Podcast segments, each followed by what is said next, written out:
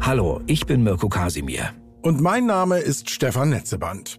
Wir sind die Stimmen von Tatort Deutschland, dem True Crime Podcast von Bild. Jede Woche erzählen wir euch packende, echte Kriminalfälle aus Deutschlands größter Polizeiredaktion, vom Mord in der Antike bis zum Cold Case der Gegenwart. Geschichten, die einen nicht mehr loslassen. Kompakt erzählt in 15 bis 20 Minuten. Tatort Deutschland auf Spotify, Apple Podcasts, Amazon Music, Google oder überall dort, wo es gute Podcasts gibt. Das Bild News Update. Es ist Montag, der 14. August und das sind die Bild meldungen Brisante Diskussion, die Wahrheit über Bayerns Probleme. Wirtschaftskrise in Deutschland. Diese miesen Daten muss Habeck jetzt vermelden. So schnell wie möglich. Marlboro will Zigaretten abschaffen. Brisante Diskussion. Die Wahrheit über Bayerns Probleme. Darum ist Thomas Tuchel wirklich nicht zu beneiden. Bayerns 0-3-Debakel im Supercup gegen Leipzig hat knallhart offenbart, dass der Coach der Münchner vier Tage vor dem Bundesliga-Auftakt noch jede Menge Arbeit vor sich hat, wenn er keinen kompletten Fehlstart in die Saison hinlegen will. Bild erklärt die fünf großen Baustellen, die Tuchel schnellstmöglich beheben muss. Die Torwartposition. Nach den Abgängen von Jan Sommer und Alexander Nübel braucht der Coach des Rekordmeisters möglichst fix seinen gewünschten Vertreter für Manuel Neuer, um weitere Unruhen auf der Torwartposition zu vermeiden. Die Wackelabwehr. Die drei Gegentore zu Hause gegen Leipzig verdeutlichen, wie sehr die Münchner Abwehr nach wie vor wackelt. Der weiter formschwache Dario Upamecano konnte im Duo mit Matthijs de Licht ebenso wenig überzeugen wie Benjamin Pavard.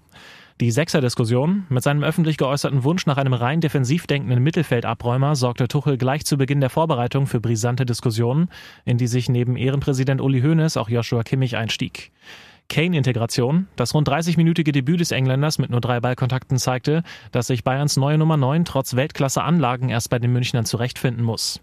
Und Tuchel selbst. Der Coach muss auch sich in den Griff bekommen. Verzweifelte Auftritte wie nach der Supercup-Schlappe sorgen in der Öffentlichkeit, aber auch intern für mächtig Unruhe.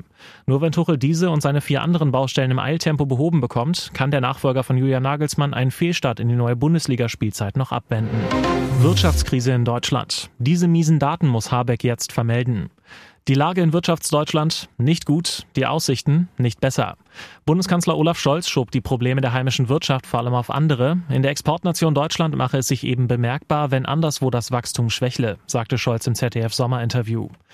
Doch gesund beten lässt sich die Lage auch nicht. Das zeigen jedenfalls die Daten, die Wirtschaftsminister Habeck heute vermelden musste. Die Wirtschaft stagniert, dass sie nicht noch weiter schrumpft, liege an privaten Konsumausgaben.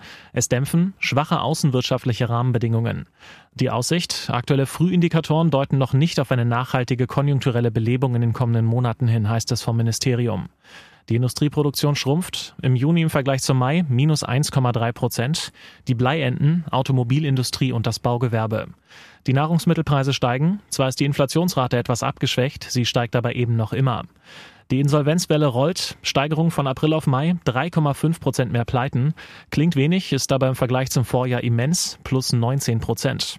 Und dann auch das noch. Am Morgen meldete das Wirtschaftsinstitut IFO, das Geschäftsklima für Selbstständige hat sich zum vierten Mal in Folge verschlechtert.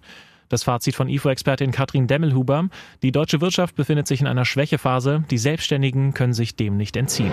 So schnell wie möglich. Marlboro will Zigaretten abschaffen. Rauchen ist tödlich. Die EU plant deswegen stärker gegen den Tabakkonsum vorzugehen. Auch die Tabakindustrie weiß, herkömmliche Zigaretten werden zum Auslaufmodell. Wir wollen weltweit bis 2025 über 40 Millionen Raucherinnen und Raucher von schadstoffreduzierten Alternativen überzeugen, sagt Markus Essing, Deutschlandchef von Philip Morris, unter anderem Marlboro, L&M oder Chesterfield zu Bild. Das entspreche 50 Prozent des Umsatzes. Der Plan des weltgrößten Tabakkonzerns, möglichst viele Kunden sollen auf Alternativprodukte umsteigen. Sind genug Raucher gewechselt, soll die Tabakzigarette eingestampft werden. Wann es keine herkömmlichen Zigaretten von seinem Konzern mehr geben soll? Unklar, so schnell wie möglich, sagt Essing im Bildgespräch.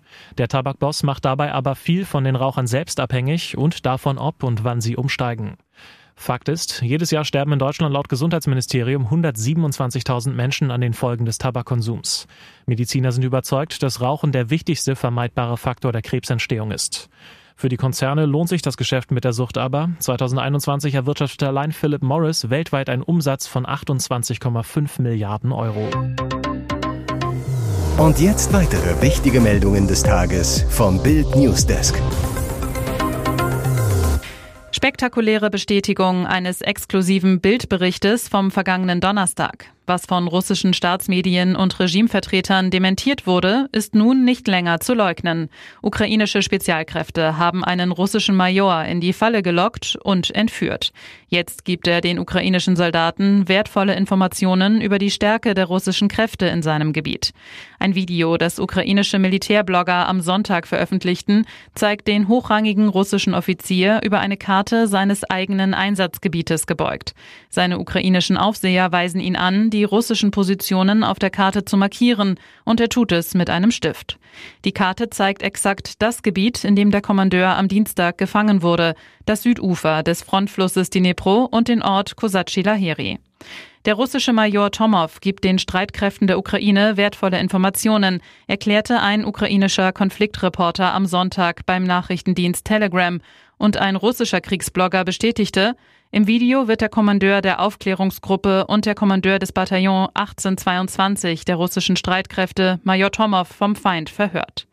Laut Militärinsidern hat Tomov den ukrainischen Soldaten seit Dienstag sowohl die Stellungen seiner Kameraden als auch die Position eines russischen Waffenlagers in der nahegelegenen Stadt Oletschki verraten. Ukrainische Artillerie bombardierte das Lager daraufhin am Samstag. Was im Mai 2010 tatsächlich geschah, bleibt ein Rätsel. Die Ermittler haben den Fall der entführten und ermordeten Bankiersfrau Maria Bögerl aus Heidenheim zu den Akten gelegt. Nach 13 Jahren intensivster gemeinsamer Ermittlungsarbeit von Polizei und Staatsanwaltschaft und der Auswertung von über 10.000 Spuren konnte kein Täter ermittelt werden, teilten Polizeipräsidium Ulm und Staatsanwaltschaft Ellwang mit. Staatsanwalt Maximilian Ades zu Bild. Es sind aktuell keine weiteren Ermittlungsansätze erkennbar. Klar ist, die Ermittler haben eine DNA-Spur, die zu einem unbekannten Mann gehört. Der konnte jedoch nie ermittelt werden. Auch alle weiteren Spuren seien ins Leere gelaufen. Die Kinder von Maria Bögerl seien über einen Rechtsanwalt darüber informiert worden, dass die Ermittlungen eingestellt werden. Der Fall.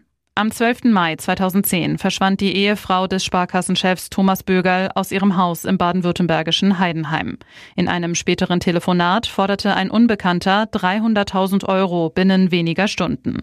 Thomas Bögerl kam der Aufforderung nach und legte das Lösegeld, markiert mit einer Deutschlandflagge, an der Autobahn A7 ab. Doch der Entführer tauchte nie auf, holte das Geld nicht ab. Am 3. Juni entdeckte ein Spaziergänger im Wald schließlich die mit Reisig bedeckte Leiche von Maria Bürgerl, nur unweit des Ortes der geplanten Geldübergabe und wenige Kilometer vom Haus der Familie entfernt.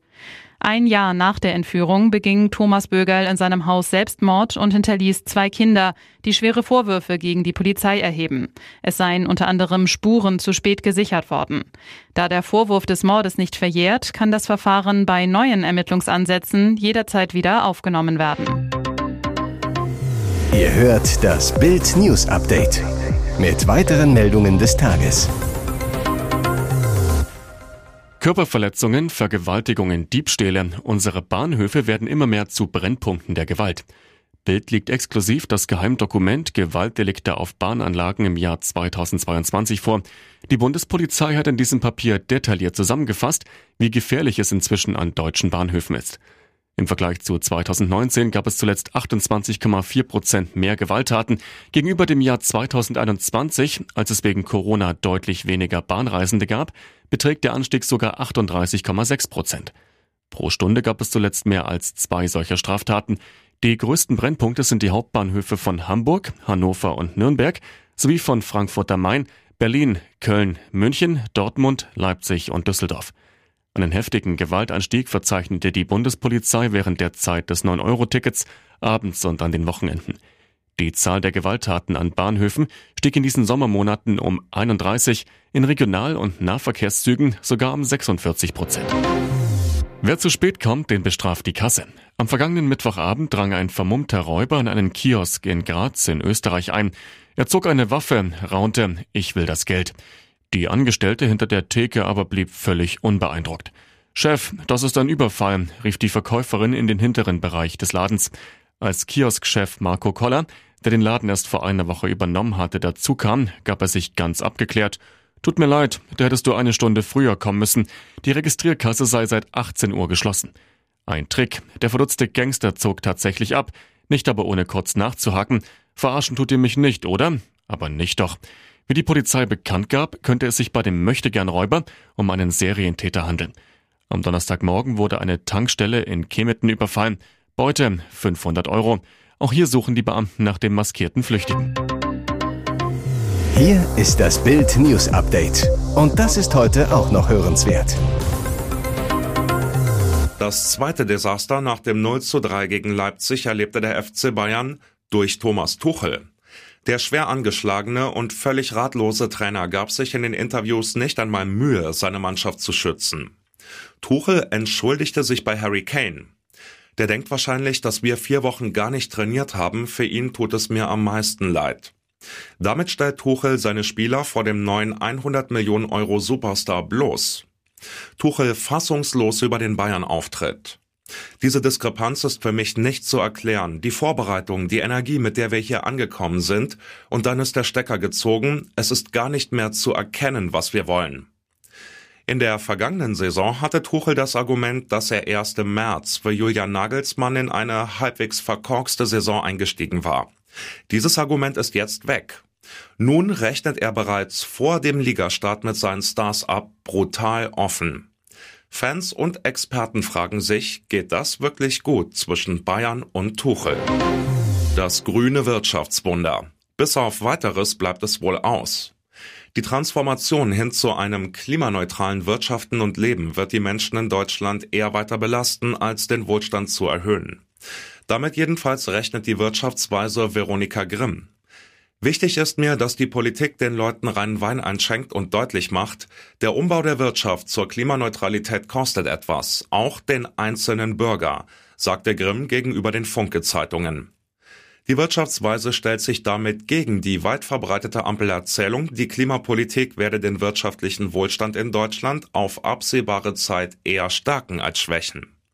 Grimm fordert endlich aufzuhören, die Lage schön zu reden. Fakt ist, in einer Phase mit sehr geringem oder sogar negativem Wachstum müssen sich die Menschen auf Härten einstellen, es kommt zu realen Einbußen. Der Ampelregierung warf Grimm fehlenden Mut vor. Dieser habe schon die Regierungszeit von Angela Merkel geprägt. Man geht immer nur so weit, wie man es dem Wähler verkaufen kann. Das geht mit der Ampelregierung so weiter.